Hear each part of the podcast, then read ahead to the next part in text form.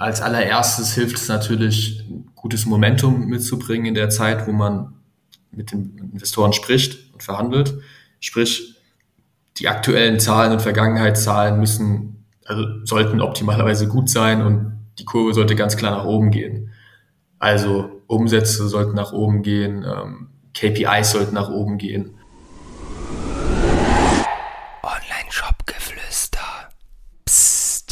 Hallo und herzlich willkommen zur heutigen Podcast-Folge mit einem Gast, der dem einen oder anderen vielleicht bekannt vorkommt, nämlich Martin Picard von Störtebeckern.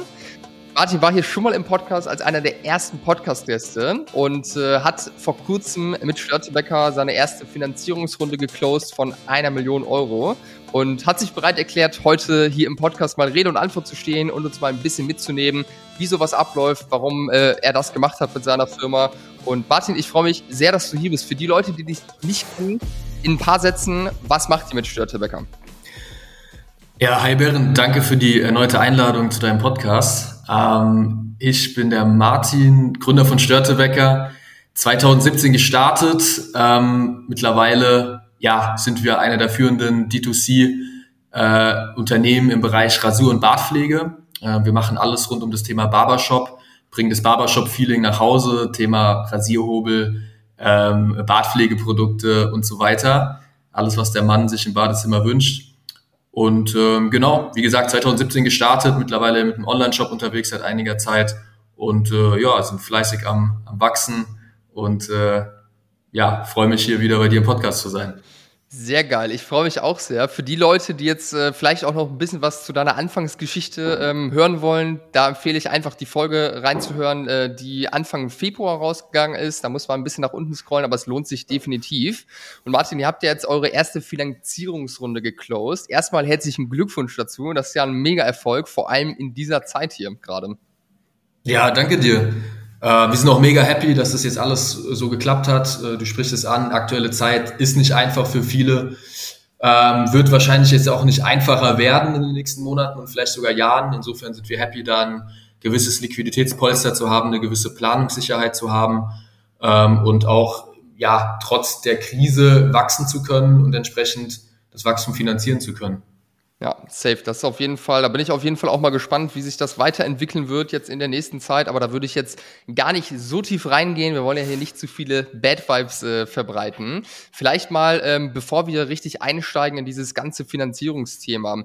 Ähm, wo steht ihr aktuell mit eurem Business, beziehungsweise zum Stand, wo die Finanzierung ähm, ja, besiegelt wurde? Nehmen uns da gerne mal mit und hau mal ein paar Zahlen raus. Ja, gerne. Äh, wir haben letztes Jahr 1,6 Millionen Euro circa gemacht, planen dieses Jahr mit 3 Millionen oder beziehungsweise 3,2 Millionen, wollen uns wieder verdoppeln und ähm, ja, das Ganze weiterhin profitabel. Äh, ja, es wird nicht einfacher, sagen wir es mal so. Ich habe es angesprochen. Äh, Kosten steigen. Ähm, ich sage aber auch immer, dass es gerade in den schwierigen Zeiten auch Chancen gibt, weil jetzt zum Beispiel, ein akutes Beispiel, was auch du dich sicherlich betrifft, ähm, dass die CPMs tendenziell wieder runtergehen, weil einfach weniger Leute Media Buying betreiben, äh, weil nicht mehr so viel Geld im Markt ist oder die Leute eher das Geld zurückhalten gerade, hast du halt dann eben die Opportunität, äh, jetzt auch richtig Gas zu geben, wenn du eben das Geschäftsmodell oder wenn dein Geschäftsmodell das hergibt oder dein Produkt das hergibt aktuell. Insofern sehe ich, versuche ich auch immer das Positive zu sehen und äh, ja, da nicht irgendwie, äh, irgendwie nur, wie gesagt, das Glas irgendwie nur halb, halb leer zu sehen, so nach dem Motto. Ja, Safe ist, glaube ich, auch ganz wichtig, weil wenn man sich nur auf das Negative fokussiert, was irgendwo gerade auch in der Situation abgeht, dann äh, ist auch nicht gut für die mentale Gesundheit und jede Krise hat auch irgendwo eine Chance mit da. Von dem her finde ich die, die Perspektive, das Mindset auf jeden Fall sehr gut und hilfreich. Ähm, wir sind ja auch außerhalb dieses Podcasts connected, äh, tauschen uns regelmäßig aus und ich habe so ein bisschen das Gefühl oder weiß auch, dass ihr vor allem jetzt auch dieses Jahr echt richtig gutes Wachstum hingelegt habt, wenn ich jetzt mal zurückdenke an die Folge, die wir Anfang des Jahres äh, hatten. Ähm, kannst du uns da vielleicht mal äh, kurz mitnehmen und sagen, was glaubst du, was war jetzt maßgeblich mit dafür verantwortlich, dass ihr einfach dieses Wachstum, äh, was ihr die letzten Jahre auch hatte, dieses Jahr so stark äh, fortsetzen konntet? Mm, in erster Linie war es bei uns tatsächlich das klassische Paid Social, also Performance Marketing. Wir hatten ja, neue Angles gefunden, mit denen wir richtig gut äh, Werbung geschaltet haben, mit denen wir richtig gut skalieren konnten auf einem hohen Niveau. Und äh, das war eine gewisse Welle, auf der wir da geritten sind, die uns da recht weit gebracht hat. Äh, dazu kommt, dass wir Multichannel an die ganze Sache oder dass ich Multichannel an die ganze Sache von Anfang an rangegangen bin. Im Sinne von, dass man nicht irgendwie alles auf eine Karte setzt, zum Beispiel alles nur Influencer-Marketing oder alles nur äh, Meta, sondern dass man eben das Ganze ganzheitlich betrachtet und den Kunden dort abholt, wo er äh, sich bewegt. Und dazu gehört in meinen Augen auch ein Thema wie ähm, ja, ein gutes CRM, gutes äh, E-Mail-Marketing, ähm, um Bestandskunden auch zu reaktivieren. Dazu gehört aber auch Affiliate-Marketing in meinen Augen, äh, auch Influencer-Marketing haben wir gestartet. Google Ads, ja, sehr professionell auf Google Ads zu agieren, hilft hier auf jeden Fall und gleichzeitig Amazon. Wir haben gesehen, dass wenn wir Paid Social skaliert haben, ist Amazon wirklich simultan mit skaliert eigentlich, weil einfach eine gewisse Anzahl der Leute auf den Produkten dann, sie haben eine Instagram-Ad gesehen zum Beispiel und haben dann eben auf Amazon nach dem Produkt gesucht und äh, dann dort auch gekauft. Das ist, meine ich, mit den Kunden dort abholen, wo er sich bewegt. Ja. Ähm, das heißt, der eine Kanal bedingt den anderen oder beeinflusst den anderen und das ist so dieses Full Funnel, nicht Full Funnel, sondern eher Flywheel Setup, was wir da ver, ähm, sozusagen verfolgen und was wir jetzt auch weiter verfolgen werden mit neuen Kanälen wie TikTok, äh, auch mehr Influencer-Marketing und äh, auch SEO nicht zu vergessen tatsächlich. Finde ich immer sehr spannend, gerade wenn man langfristig denkt, dass man SEO auch äh, mit dabei hat, weil man dort einfach langfristig sich organisch richtig stark was aufbauen kann. Ja, safe. Ich glaube auch an dem Punkt, wo ihr jetzt mittlerweile seid äh, mit, mit eurem Business, ist auch einfach äh, der Schritt mittlerweile einfach man kann diesen Schritt nicht gehen, äh, sich einfach auch von den Marketingkanälen her einfach breiter aufzustellen. Ich glaube, wenn man jetzt am Anfang steht, wäre das fatal, direkt äh, mehrere Sachen irgendwo anzugehen. Aber bei euch hat sich das ja auch nach und nach, denke ich mal, aufgebaut, jetzt auch über die Jahre und vor allem auch ähm, jetzt über das letzte Jahr. Von dem her ähm, auf jeden Fall einen geilen Job, da ziehe ich meinen Hut vor, richtig geil. Ähm, dann würde ich sagen, lass uns gar nicht äh, so lang ums Thema herumquatschen. Der Grund, warum wir jetzt ja heute hier sitzen, ist ja die Finanzierungsrunde. Und ähm, die allererste Frage, die die Leute hier, glaube ich, interessiert, ist erstmal, warum habt ihr euch entschieden, diesen Weg zu gehen und externes Geld über Investoren aufzunehmen? Also E-Commercer kennen das Thema Warenfinanzierung. Man muss in Vorkasse gehen sozusagen. Man muss zuerst Ware bezahlen. Oftmals, vor allem wenn man aus, aus Asien sourced, da wird eine Anzahlung gemacht, da wird eine Restzahlung gemacht, dann geht die Ware aufs Schiff kommt dann irgendwann nach 60 Tagen an. Derzeit dauert es vielleicht noch, sogar noch länger. Ähm, und das heißt, der Cash Conversion Cycle ist, ist extrem, äh, ja, oder hat das Potenzial, sehr schlecht zu sein und für eine schlechte Liquidität zu sorgen. Und gerade im Wachstum will man ja immer mehr einkaufen. Das heißt, man braucht eigentlich immer mehr Liquidität. Und ähm, deshalb wusste ich, dass wenn wir weiter wachsen wollen, äh, gerade jetzt auch mit der vielleicht nicht super optimalen Zeit, die bevorsteht, brauchen wir einfach eine gewisse Liquidität, brauchen auch ähm, eine äh, Bankability sozusagen, eine gute Bonität, um mit einer guten Eigenkapitalquote auch für Warenfinanzierungen äh, von ähm, Mayos und Co., aber auch klassischen Banken einfach, um dort Zugang zu bekommen. Und äh, ja, deshalb haben wir uns dazu entschieden. Außerdem bin ich ein Riesenfan von dem ganzen Thema Venture Capital, verfolge äh, OMR, aber auch äh, den deutschen Startup Podcast oder Startup, Insider echt sehr eng. Finde es immer mega spannend und ich wollte selbst einfach die Erfahrung machen, äh, eine Finanzierungsrunde durchzuführen, weil ich selbst auch irgendwann mal äh, plane, als Angel aktiv zu werden. Und ich glaube, man kann sich in einen Gründer am besten hineinversetzen, wenn man selbst das ganze Thema mal durchlebt hat.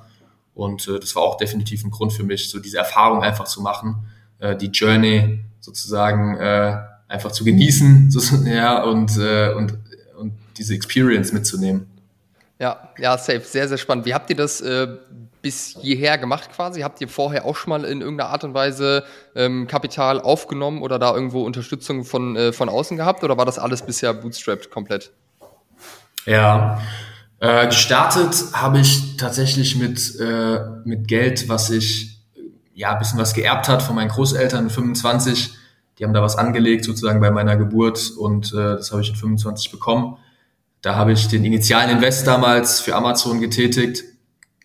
Ähm, on the way haben wir dann zwei Bankenfinanzierungen äh, gemacht über den über den Freddy, ist vielleicht dem einen oder anderen E-Commercer ein Begriff.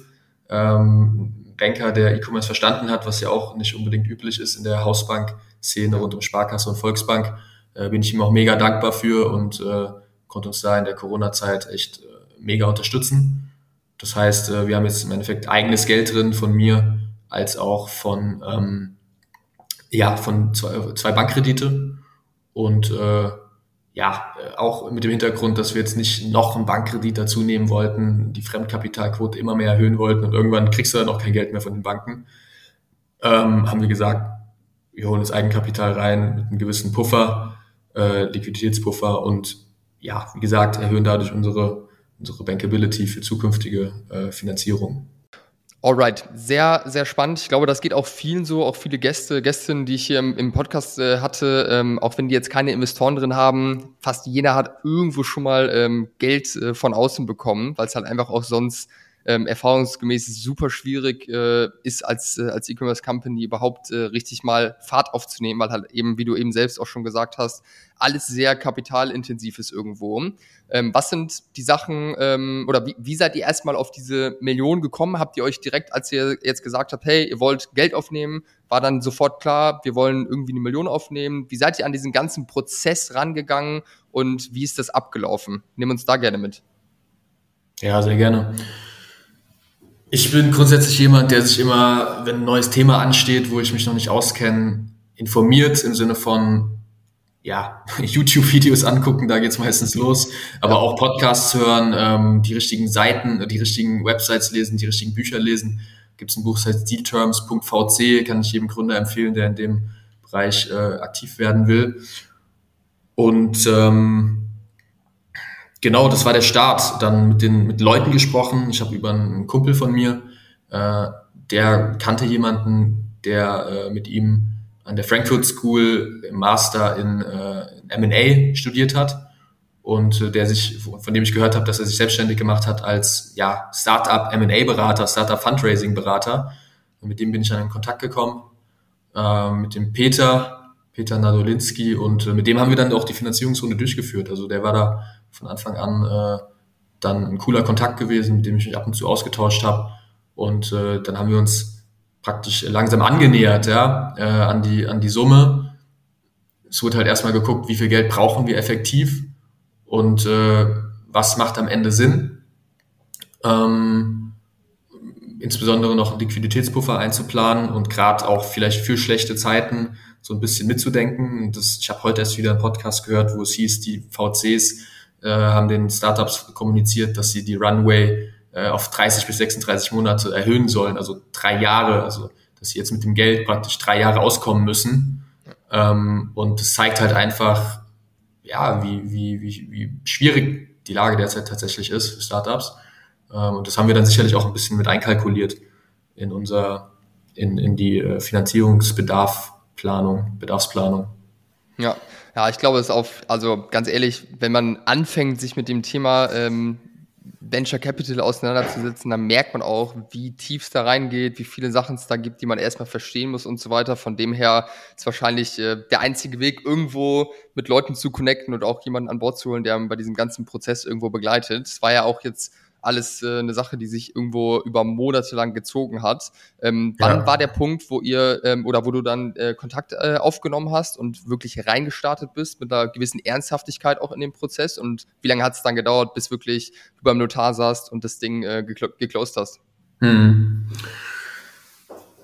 Boah, wir haben effektiv, haben wir im, ich meine im November letzten Jahres haben wir tatsächlich begonnen. Krass. Also es ging, es ging los mit äh, praktisch mit Pitch Deck, das Pitch Deck aufzusetzen. Ähm, ja, die, die, die Story, sozusagen die Equity Story zu, zu bauen. Also was will man, welchen Case will man präsentieren, was will man den Investoren präsentieren.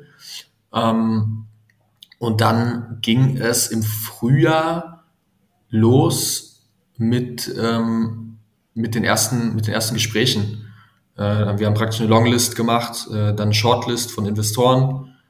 Erstmal so ein paar Calls gemacht, um überhaupt erstmal, dass ich mal ein bisschen Erfahrung sammle, was das ganze Pitchen angeht, äh, um erstmal zu reinzukommen mit Investoren, wo man vielleicht das Gefühl hat, okay, die will ich sowieso nicht nach dem Motto oder die werden es wahrscheinlich nicht, aber mit denen man trotzdem man das Thema trotzdem mal vorstellen kann, von dem man sich ein Feedback einholen kann. Ja. Weil sehr viel läuft auch über Feedback von Investoren reinnehmen, Pitch Deck iterieren, beziehungsweise Session Decks aufbauen für einen zweiten Call, wo man dann auf ein bestimmtes Thema nochmal eingeht, den, das der Investor, das den Investor interessiert. Und ähm, genau, dann haben wir da gestartet, hatten dann auch nach, ja, ich würde sagen, nach, nach zwei, zwei bis drei Monaten hatten wir dann die, äh, die Leute zusammen praktisch, die Investoren. Ähm, und dann ging es auch los mit der mit der Verhandlung, also mit der, mit der anwaltlichen äh, Verhandlung praktisch, oder die, da wurden die äh, Terms, äh, die äh, Term, das Termsheet wurde dann praktisch äh, angefertigt, wo dann erstmal die Bedingungen und so weiter drin standen. Ähm, und dann hat es jetzt gegen Ende, als eigentlich alles schon safe war, hat es dann doch nochmal länger gedauert, weil dieser ganze Prozess, dann ist der noch, dann ist der Investmentmanager nochmal zwei Wochen im Urlaub, dann der andere, dann die Anwälte brauchen ihre Zeit und dann gehen ganz schnell mal ein paar Wochen äh, ins Land sozusagen. Ja, Mann. Und dann dauert es noch ein bisschen. Und dann hatten wir den Notartermin jetzt vor, boah, das müsste jetzt ein Monat her sein. Vor einem Monat hatten wir Notartermin gehabt, circa.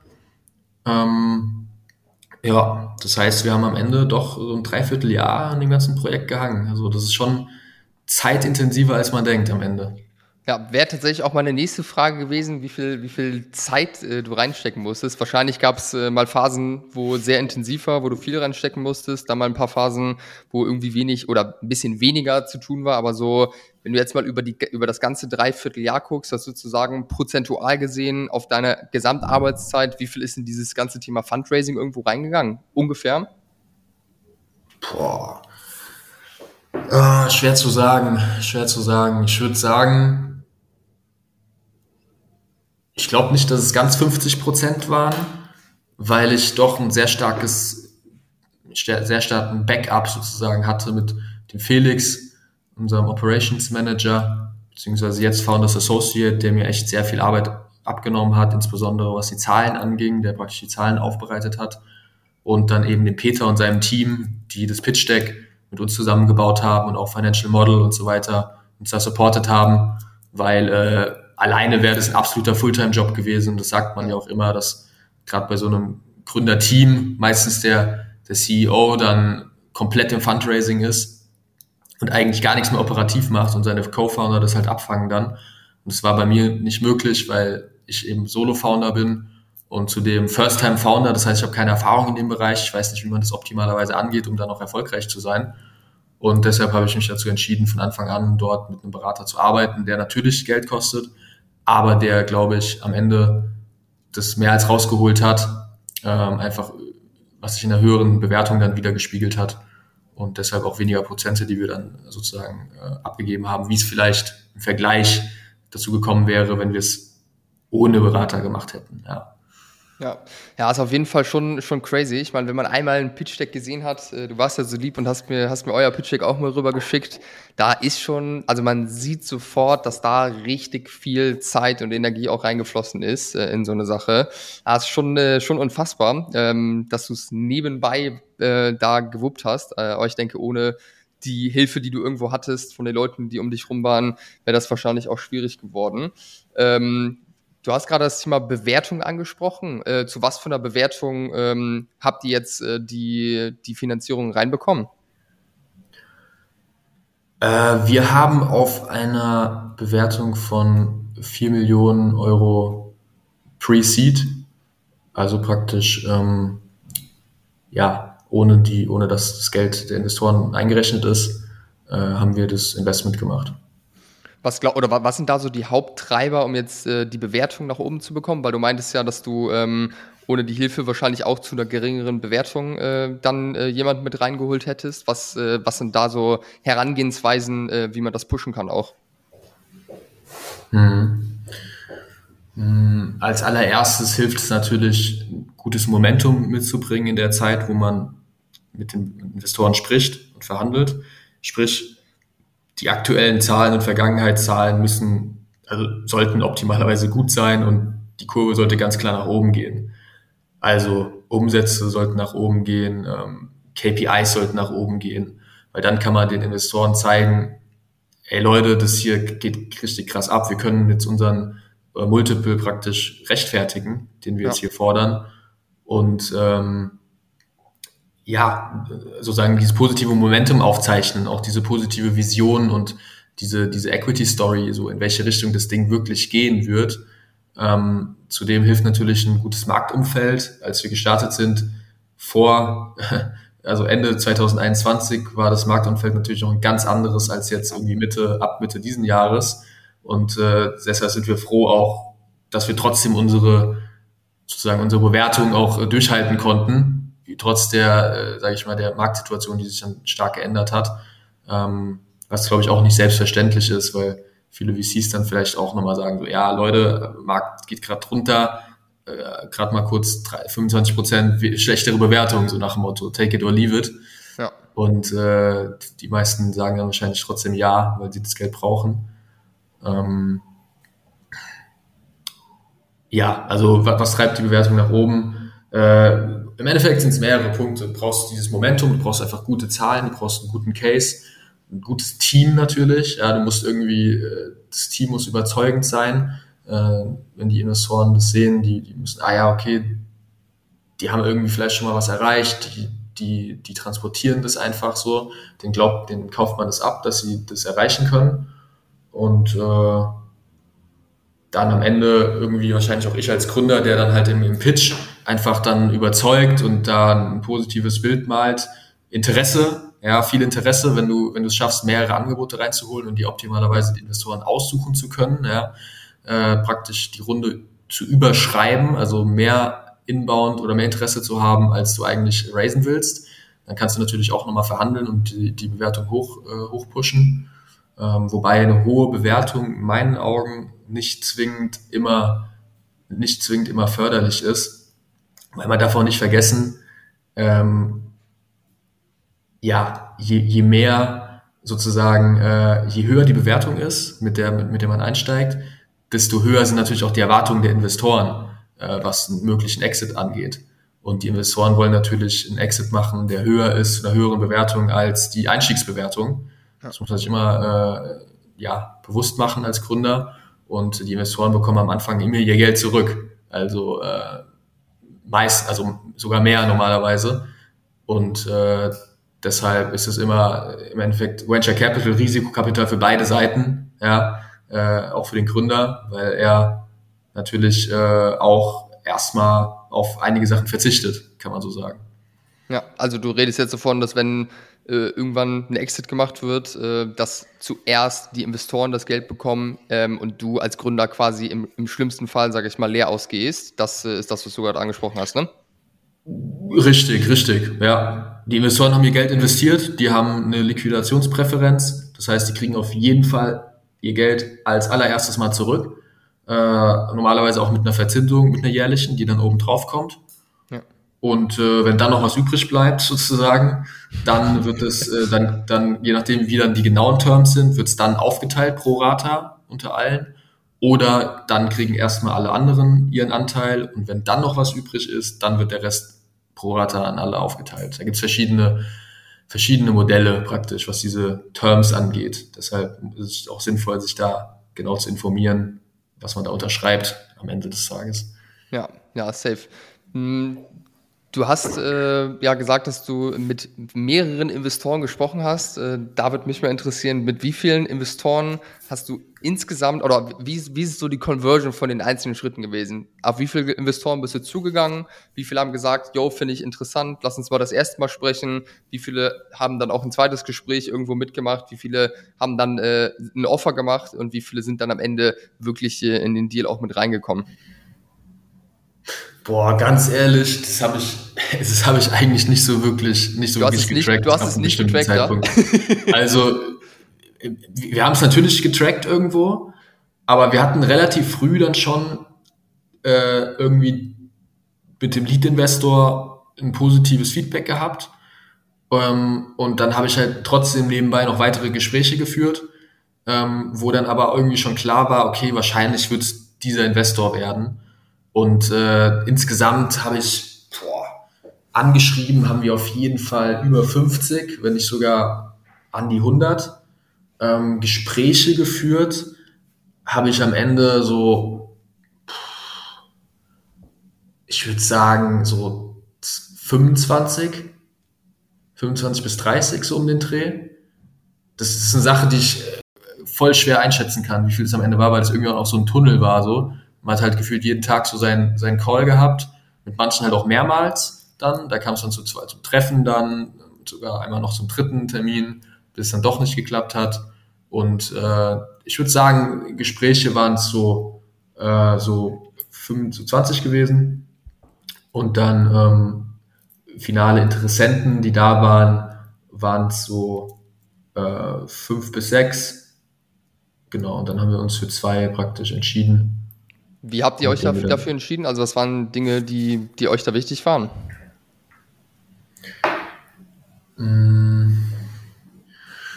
Im Grunde war mir vor allem wichtig, eine gewisse, irgendwie ein gutes Gefühl erstmal zu haben, ein gutes Bauchgefühl, ähm, dass man irgendwie menschlich mit der anderen Person klarkommt, wo ich weiß, okay, die Investoren-Calls, die sind kein, die, die erzeugen keine Bauchschmerzen, sage ich mal, oder die erzeugen kein, kein Pain so, sondern man ja. geht rein, man tauscht sich gerne aus.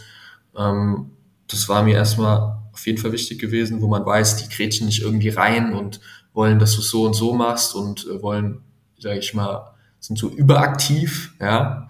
Es kann natürlich auch sinnvoll sein, wenn die ihr Netzwerk reinbringen und so weiter, was glaube ich aber auch in vielen Fällen überschätzt wird, äh, dass man sagt, äh, ja, die haben noch ihr Netzwerk und, und so weiter. Da habe ich von vielen gehört, so am Ende erzählen die viel, aber was dann effektiv wirklich kommt, ist oftmals halt wirklich dann auch gar nicht so viel, ähm, sondern du hast sie halt dann im, einfach im Cap-Table drin.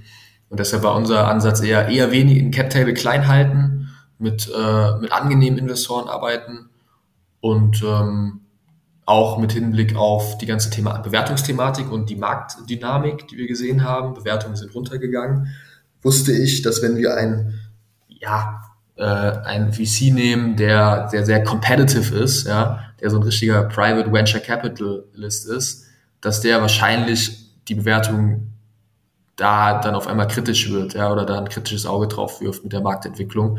Mit den VCs, die wir jetzt haben, ist das nicht der Fall gewesen. Und äh, deshalb haben wir uns dann, das war so eine Mischung aus verschiedenen Themen, haben wir uns dann für unsere, äh, für unsere äh, Investoren entschieden.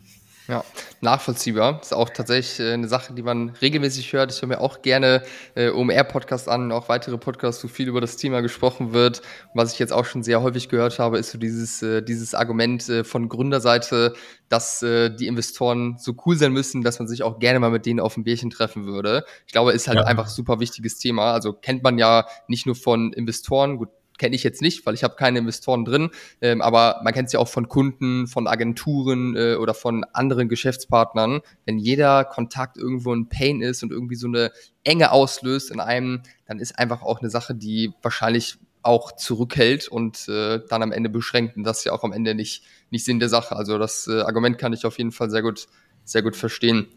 Mm, Wichtige Frage. Ihr habt jetzt äh, die Kohle eingesammelt. Was, äh, was ist euer Plan? Also was äh, ist euer Plan äh, mit dem Geld äh, zu machen? Was sind da ja, eure Gedanken zu?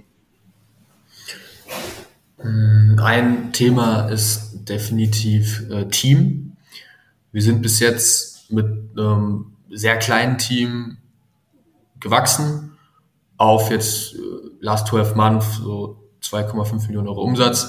Das heißt, wir sind jetzt an einem Zeitpunkt gekommen, wenn wir jetzt noch größer werden, dass wir einfach unser Team äh, aufstocken müssen in bestimmten Positionen. Und äh, ja, das ist dafür geht ein, äh, sicherlich ein Teil des Geldes drauf. Ähm, dann haben wir ganz klar das Thema Warenfinanzierung. Ähm, wir haben äh, mit der Finanzierungsrunde auch noch ein kleines äh, ja, Teil über einen Kredit finanziert ähm, der auch durch die Finanzierungsrunde ermöglicht wurde. Und äh, der wird vor allem für das Thema Warenfinanzierung verwendet. Äh, und dann haben wir noch ein paar andere Themen, wo es dann um strategische Investitionen geht, wie zum Beispiel, ähm, ich hab ein, wir haben einen Branding-Workshop gemacht, der ziemlich geil war, auf einem hohen Niveau. Ähm, und äh, ja, jetzt letztens noch einen anderen äh, starken Workshop, der, der sehr viel gebracht hat äh, und bringen wird. Das heißt, es, äh, man, man könnte es vielleicht so ausdrücken, man traut sich jetzt, äh, Investitionen zu tätigen, die man sich vorher nicht getraut hat, wo man aber wusste, die sind notwendig. Wir brauchen, also das muss man jetzt investieren, aber wir können es einfach nicht leisten gerade. Und das, äh, da haben wir jetzt praktisch das Geld, um solche Sachen zu tätigen, um auch langfristig das Unternehmen stark aufzubauen und äh, langfristiges Wachstum und Professionalisierung herbeizuführen praktisch. Und auch höhere Mengen zu ordern. Ja? Neue Produkte müssen entwickelt werden, man will mehr ordern, äh, die Produktpalette erweitern. Ähm, das kostet alles Geld. Äh, und deshalb plus, äh, plus eben ein gewisses, ein gewisser Puffer ähm, für schwierige Zeiten. Ja. Ja, sehr geil. Hört sich auf jeden Fall gut an. Was mich jetzt persönlich interessieren würde, wie war dieser ganze Prozess für dich als, als Mensch? Ich kann mir vorstellen, dass es teilweise sehr aufregend war, dass vielleicht auch teilweise so ein bisschen Angst mit dem Spiel war, so ein bisschen FOMO, vielleicht auch Zweifel.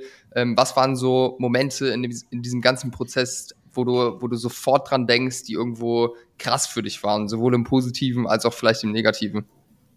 Hm. Ja, coole Frage. Äh, man geht da sicherlich als Gründer so durch die einige Höhen und Tiefen. So wie immer. Ähm, so, so, wie immer, ja. Äh, was waren so Momente gewesen?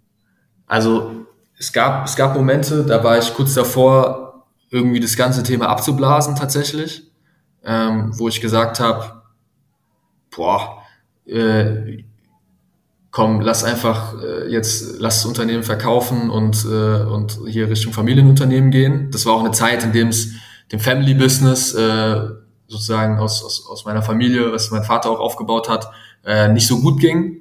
Ähm, die Situation ist immer noch nicht so nicht so easy wie bei vielen Mittelständlern, vielen Familienunternehmen gerade.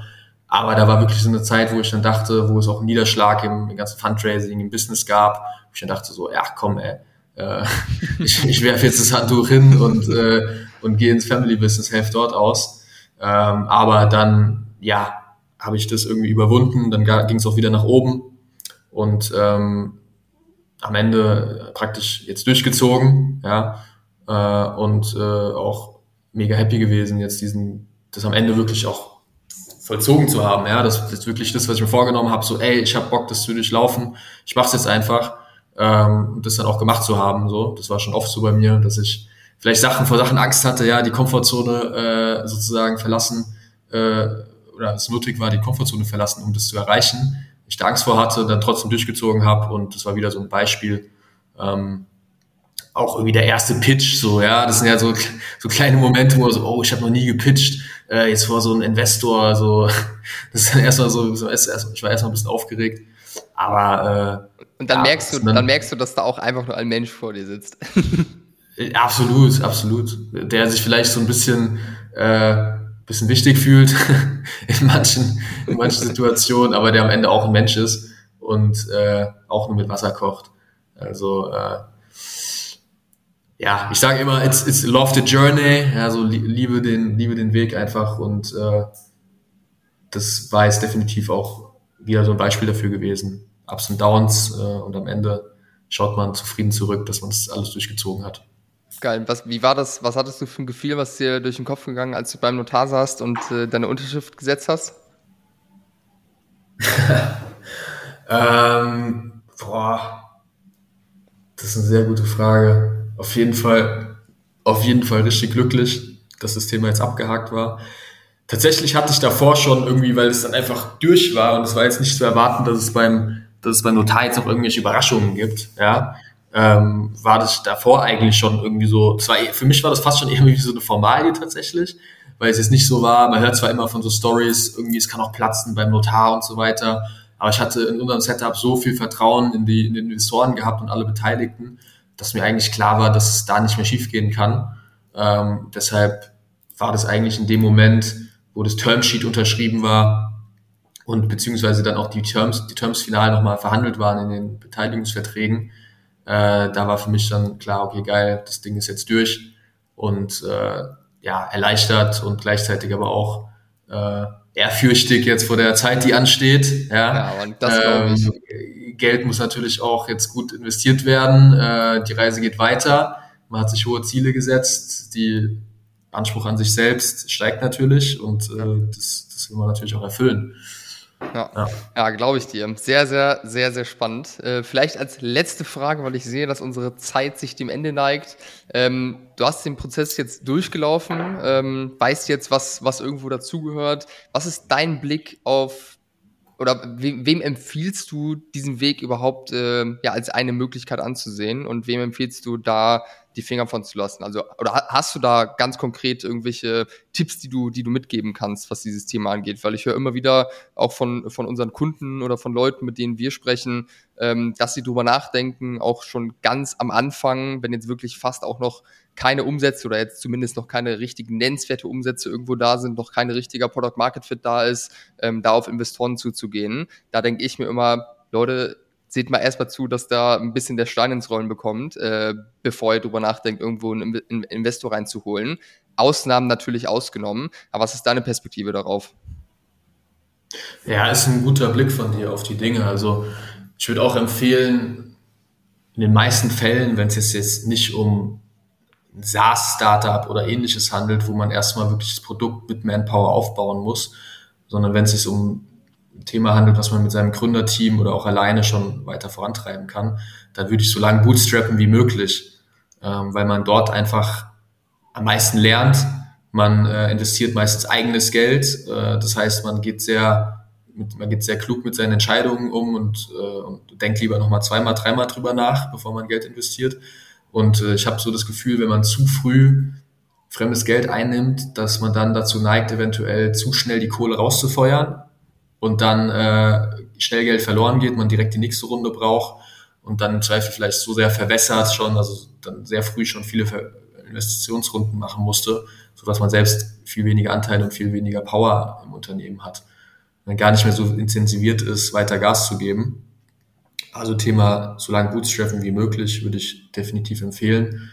Dann, ähm, wenn man alleine gründet, würde ich mir safe äh, Unterstützung reinholen, im Sinne von einen Berater, äh, ganz klar. Äh, auch vor allem, wenn man noch nicht selber gemacht hat, das Thema, äh, also noch nie selbst äh, Fundraising durchgeführt hat, dann um die Chancen des Erfolges sozusagen einfach zu maximieren, äh, würde ich da definitiv jemanden nehmen oder mir jemanden suchen, der einen da ein bisschen an die Hand nimmt, der auch operativ Sachen umsetzen kann, Thema Pitch Deck, Thema äh, Financial Model. Und äh, davon abgesehen, ja, sei authentisch in den Calls, äh, sag ich mal, Schauspieler nicht großartig ähm, und bring irgendwie die Story gut rüber. Äh, ja, wenn, dein, wenn deine Zahlen stimmen, dein, dein Produkt stimmt, dann hat man da am Ende eine gute, eine gute Wahrscheinlichkeit, dass man dann auch, äh, dass man auch erfolgreich ist am Ende mit dem Fundraising. Sehr geil. Hört sich gut an. Martin, ich feiere es, mit dir zu sprechen. Vielen, vielen Dank für deine krasse Offenheit, deine ganzen Insights. Ähm, das ist auf jeden Fall nicht selbstverständlich. Das weiß ich zu schätzen und ich bin mir auch sicher, dass die Leute, die bisher zugehört haben, ähm, das sehr zu schätzen wissen, da sehr, sehr dankbar sind, ähm, weil das macht, äh, machen nicht viele Leute so transparent über, über auch solche Zahlen zu sprechen. Von dem her, vielen, vielen Dank, Martin, dass du am Start warst äh, und uns da ein paar Insights gegeben hast. Ich werde äh, auch wie bei der letzten Folge dein LinkedIn-Profil äh, in den Show Notes verlinken, ähm, wenn jemand irgendwie Interesse hat, deine Journey auch mitzuverfolgen. Du bist ja auch da regelmäßig mal am Content machen, mal mehr, mal weniger, aber es lohnt sich auf jeden Fall. Ähm, und äh, ja, auch äh, euren Online-Shop äh, werde ich nochmal verlinken, weil ihr einfach da einen richtig, richtig geilen Job macht, man sich da viel abgucken kann bei euch. Ähm, das letzte Wort, das gebe ich dir, Martin. Ja, danke dir, Berend. Äh, immer wieder gerne. Und ich feiere es auch, wie sich dein Podcast entwickelt hat. Also wenn ich es richtig gesehen habe, letztens auf LinkedIn, ja, ging es ja richtig vorwärts von den, von den äh, äh Hörerzahlen. Also richtig ja, geil. Und ähm, ja, ey, wenn ihr Fragen habt zu dem Thema äh, Fundraising und so weiter, schreibt mir gerne auf LinkedIn. Und äh, ich bin da bereit, ja, die Fragen zu beantworten. Und wünsche äh, dir und jedem Zuhörer äh, nur das Beste auf seinem Weg. Geil. Danke dir, Martin. Alles Gute für euch. Ciao, ciao. Danke dir. Mach's gut, Bären.